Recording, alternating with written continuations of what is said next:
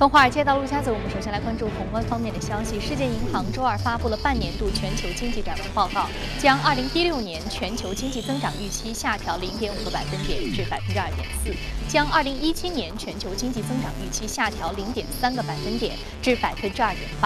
世界银行警告称，全球经济越来越容易受到新兴市场以及发达经济体增长乏力的冲击。世界银行对于新兴市场增长可能会进一步减弱表示担忧。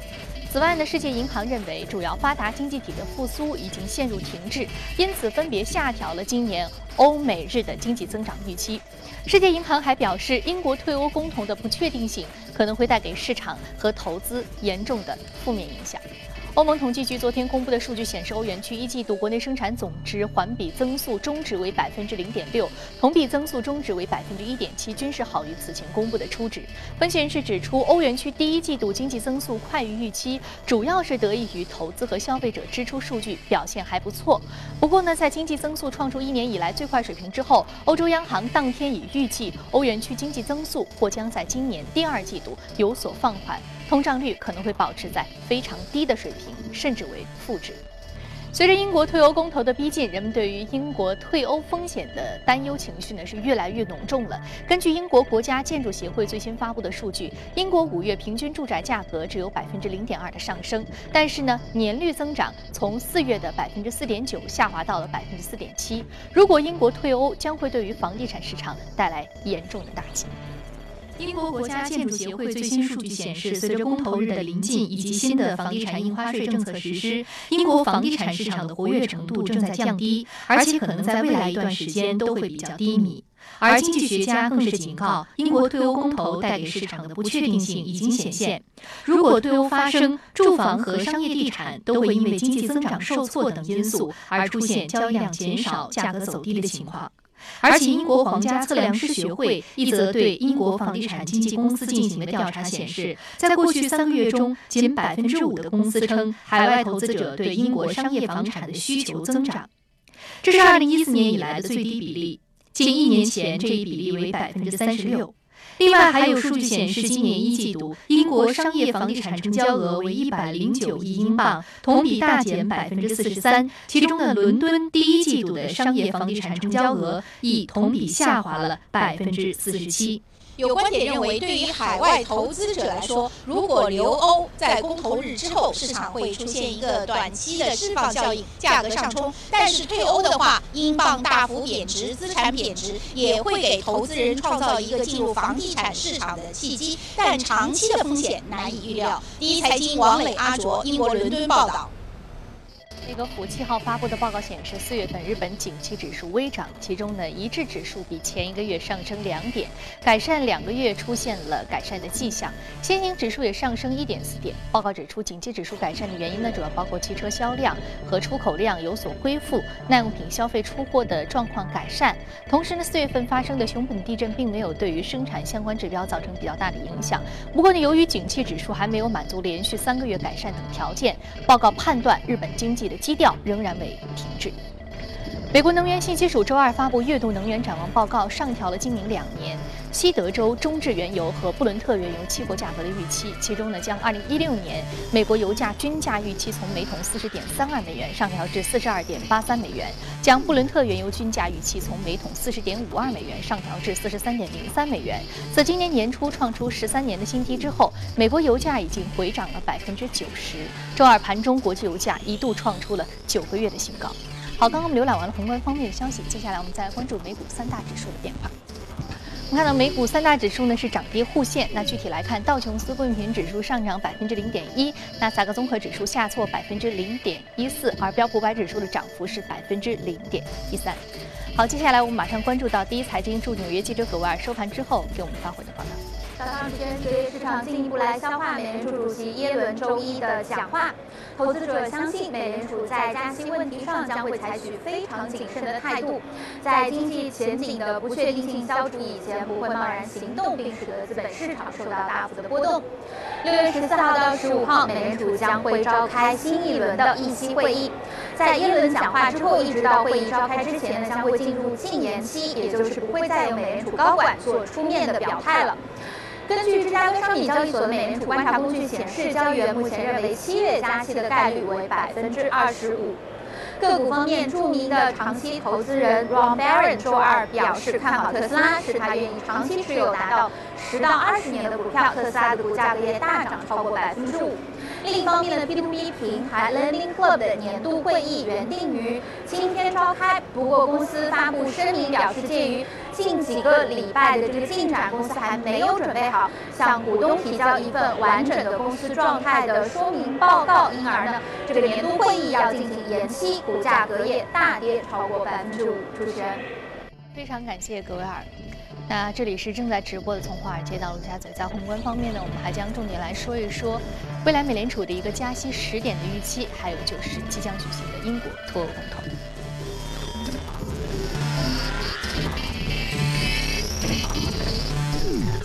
来自于华创证券机构销售部的副总裁景佳先生，景先生早上好。早上好。我记得你一直判断七月可能是非常重要的一个加息时点，但我们知道美国非农就业数据并不是非常的好啊。虽然耶伦一直觉得对于美国经济很有信心，但是市场普遍对于加息时点的预期是往后推迟了。那对于这个时点你怎么看？对我们确实看到整个的呃五月份的一个非农就业数据是非常的差啊啊。那么上周五是公布了最新的非农就业数据，我们看到整个的一个新增非农就业仅仅只有三点八万人啊，远远低于市场预期的一个十六万人啊，因此我们说市场开始对美元美国整个的一个劳动力市场的一个呃这个健康的状况啊产生了一个担忧。那么我们看到在这个数据公布之后，美元是出现了一个大幅的一个下跌啊，当天就下跌了百分之一点七三啊，是达到了九十三啊九十三点九这样一个水平啊。那么另外像黄金也是出现了一个大涨。那么我们从期货市场这边也可以看到，目前市场对于美联储在六月和七月加息的整个一个预期，也是出现了一个比较明显的一个下滑。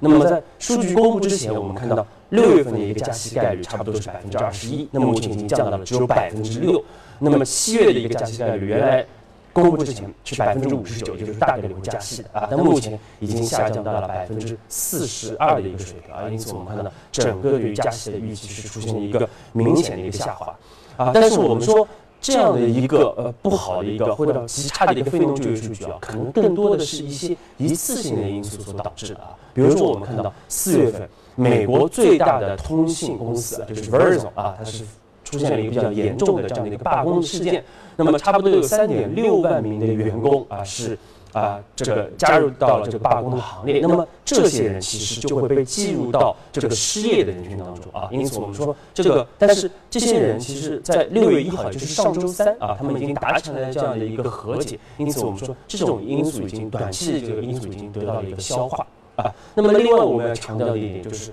其实非农就业数据啊，它是一个新增量啊，也就是说它叫新增非农就业数据，它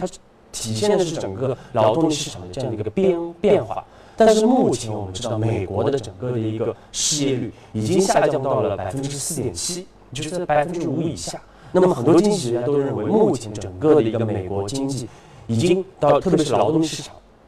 已经处在了一个充分就业的一个水平啊。因此我们说，未来。整个的一个新增就业的一个趋势啊，这个边际上应该会逐渐的一个减小，因此我们说未来我们看到整个非农就业数据可能并没有以前的整个增速那么快啊，但是这并不能说明美国的劳动市场出现比较大的一个问题啊。另外，我们从存量的角度也可以看出啊，有数据显示，整个目前美国的一个。职业的一个空缺数啊，以及职业的空缺率都是创出了两千年以来的一个新高啊。因此，我们说总体来说，美国的劳动就业的这个市场完根本就没有饱和，还有很大的一个空间去提升。对，很大的一个空间啊。所以我觉得你对于这个数据的信心，还有对于美国经济基本面的信心，是和耶伦一致的。对，他觉得非常有信心的，是一个系统化的数据，不是说单一的数据。对，所以我们说不能看这个单一的数据来判断美国会出现问题啊。我们说美联储也会看判断，也会看更多的这样的数据。那我们知道，其实，在六月啊，是个多。事多事的月份啊，我们说猴年马月六月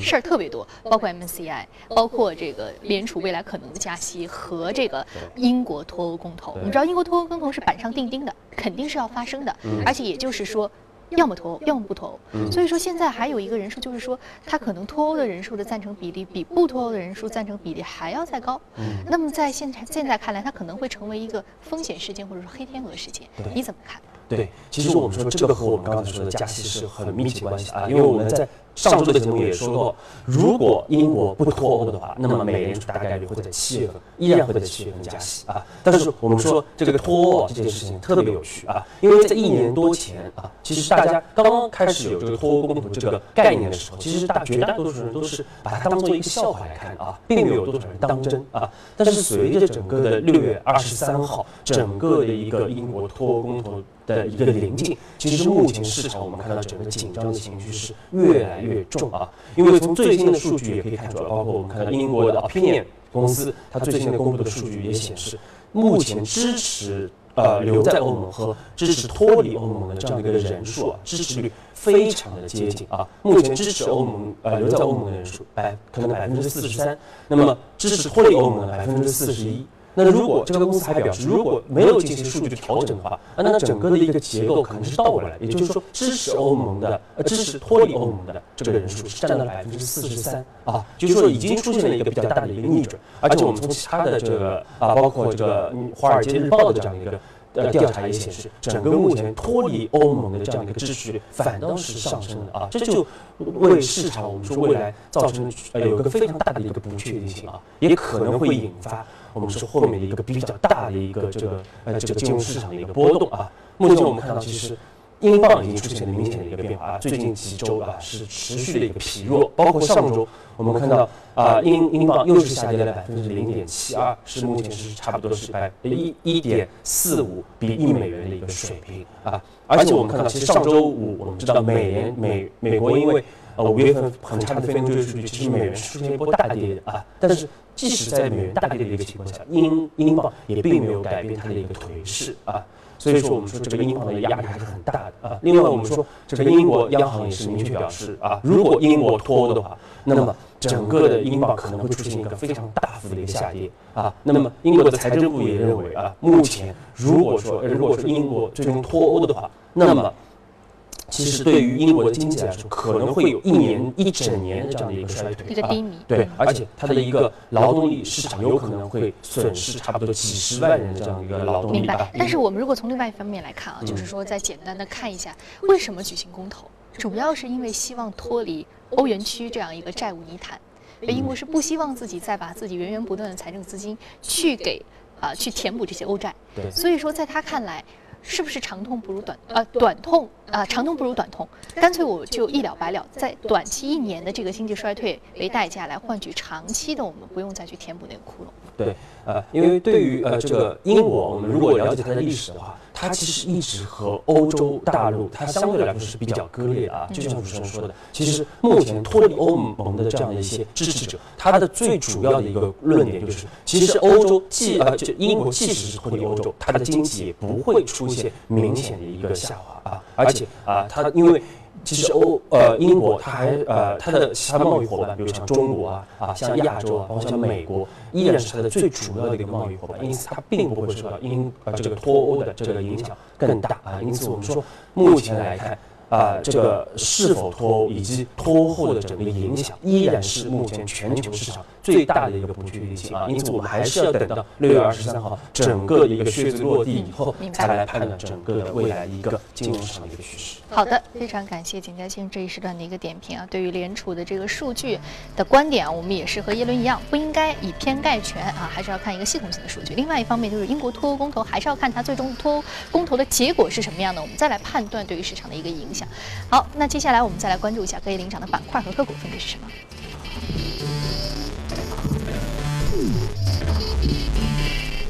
基础材料、科技、工业品、消费品和服务板块的相关个股是领涨那。我们再来看到的是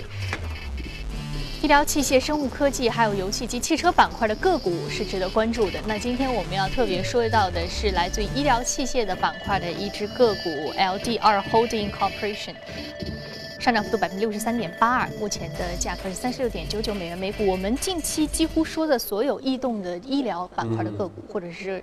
医疗器械或者医药制药，都是。收购邀约，对，收到了收购邀约，使它的股价出现了上涨。对，我们现在如果说看到这个呃整个医疗或者医疗器械板块目前的一个并购的状况，呃，还是和去年一样吗？还是说比去年还要再红火？今年我们可能会收获一个更高的并购整个板块的一个数字。对，确实，我们其实上周呃，包括前几周，我们一直在说这样的一个医疗行业的一个并购，确实这次也是啊，这个 LDR 公司，我们说它这个其实成立于两千年，非常新的一家公司啊，呃而且总部位于德克萨斯州啊，那么它主要研发的就是这个脊髓方面的，通过脊髓病的患者是提供一个可以商业化的这样的一个外科的一个治疗的一个技术啊。那么我们看到这个呃，昨天股价出现大涨啊，我们说也是因为那 Zimmer 呃 Zimmer Biomet 就是这呃奇莫尔这样一家这个比较大型的这样的一个医疗设备的公司，是提出了十亿美元的一个全现金的邀约收购啊，而且这个溢价非常高啊，因为我们看到。这个十亿美元，它相当于什么呢？相当于三十七美元每股。那么，其实我们知道，呃，LDR 昨天的一个收盘价也就是二十二点五八美元啊，也就是溢价了百分之六十四。所以说，我们看到美昨天股价是出现了百分之六十三的一个上涨，基本上就是把这个溢价给填平了啊。呃，呃，而那个呃，为什么这个 Zimmer 它要收购这个 LDR？其实我们说最主要的就是看中 LDR 的在这个。脊髓治疗方面的这样一个技术啊，使得它未来可以成为全球的一个脊髓护理方面的这样的一个龙头的一个企业。那总体来说，我们说为什么会有那么多的并购和呃这个兼并收购，主要还是因为目前整个偏低的一个利率环境所导致的啊。我们说在目前这样的一个低利率的环境之下，我们说产业里面的一个兼并收购依然是方兴未艾的。所以我们说未来。除非说整个利率出现一个大幅的上扬，否则未来我们还会看到大量的一个兼并收购的一个出现。嗯，好，那非常感谢景江先生这一时段对于相关个股以及行业点评。这里是正在直播从华尔街到陆家嘴，近段广告，我们回来继续接着聊。好，欢迎回来，这里是正在直播的从华尔街到陆家嘴。接下来我们来组重要的全球公司资讯。华尔街日报援引知情人士的消息称，电信巨头威瑞森通讯计划对于雅虎旗下的核心网络的业务提出约三十亿美元的第二轮出价。尽管这一报价低于雅虎的预期，但是包括私募股权在内的众多买家当中算是比较高的。此外，私募巨头 TPG 也将提出第二轮出价，因为利润大幅下降。雅虎近年来一直在尝试将其搜索、电邮服务。和新闻网站等核心业务出售，雅虎董事会希望以一百亿美元出售核心业务，但是分析师的估价在四十亿至八十亿美元不等。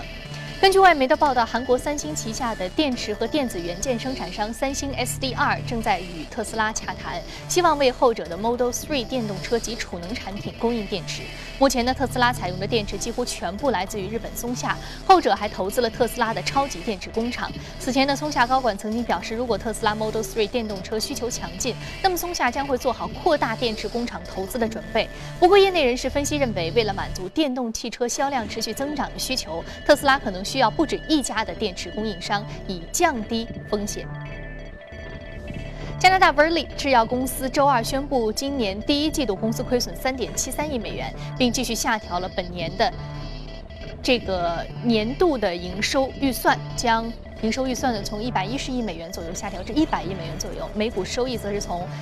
八点五至九点五的美元大幅下调至六点六至七美元。受到这个消息影响，该公司股价隔夜大幅下挫百分之十九点六。自去年八月以来呢，该公司已经累计的股价下跌幅度将近百分之九十。投资者对其经营前景产生了一系列的怀疑。好，刚刚我们看完了全球公司动态之后，我们再回到资本市场，和嘉宾一起来聊一聊智能音箱板块的投资机会。我们通过盘面了解一下个股的隔夜表现。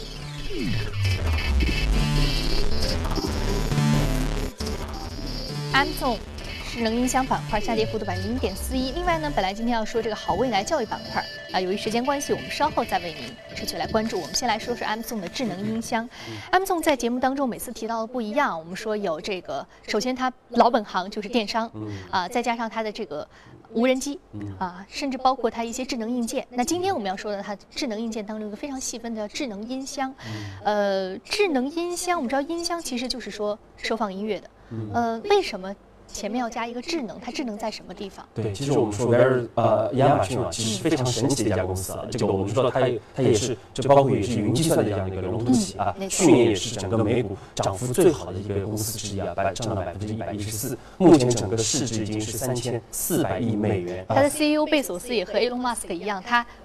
自己的老本行做扎实了以后，还辐射了很多的范围，而且它在很多行业都是做到了全球的一个第一。那么目前我们看到，其实上周有一个非常重要的事件，就是啊，互联网女皇呃 Mary Meeker，她是公布了最新的这个二零一六年的一个互联网的一个趋势报告。那么在这样一份报告中，她其实认为。其实苹果最大的一个竞争对手啊，可能不是谷歌，也不是微软，而是我们今天要说的这个亚马逊啊。为什么这么说啊？因为这个呃，我们说二零一五年整个 iPhone 的一个销量可能已经见顶了，也就是说 iOS 的这样的一个今年的一个销量可能会出现百分之十一的一个下滑，而安卓它的一个销量会出现百分之七的一个上涨。所以说我们整看到整个的一个市占率差距会进一步的一个拉大。那么在 iPhone 销量停滞的同时啊，我们看到这个。呃，亚马逊的这样一个叫 Echo 的一个智能音箱，确实出现了一个爆发式的这样的一个销售的一个增长。我们看到目前它的这样一个音箱的一个累计销量已经是四百万台，而且仅仅在今年一季度，它又卖出了一百万台的这样的一个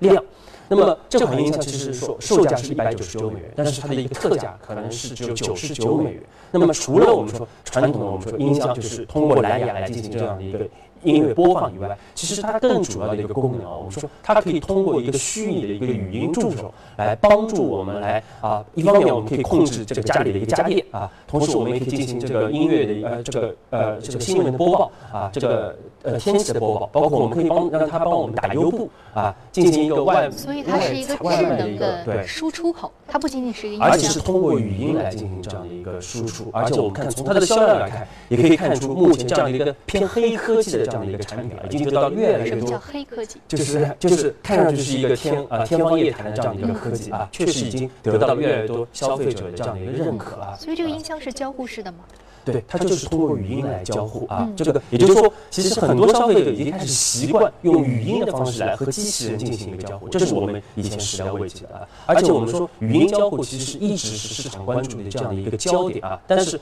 过去可能更更多的被认为是一个工具化的一个产品，而没有特别大的一个投资的价值。但是目前我们看到这个趋势已经发生了一个非常明显的一个变化啊！因为语音交互它其实它的一个特点非常明显，就是它的一个输入速度更快啊！因为我们说我们可能一分钟可以说一百五十个字，而且对于消费者和输入者来说它更方便。我想到什么我就可以说。对，啊想到什么都都可以说啊。那么另外我们说，其实它呃它的准确率啊，目前已经。到百分之九十五的一个水平啊，如果到九十九的话，那么整个的我们说游戏规则都可能会发生很大的一个变化。因此，我们说这个其实亚马逊通过这个 Echo 的音箱，它原来主要是希望更多的人通过亚马逊来进行一个购物。非常感谢景佳先生这一时段点评啊！这里是来直播的从华尔街到陆家嘴。那节目的最后，我们来关注一下正在哥伦比亚举行的番茄大战是什么样的实况。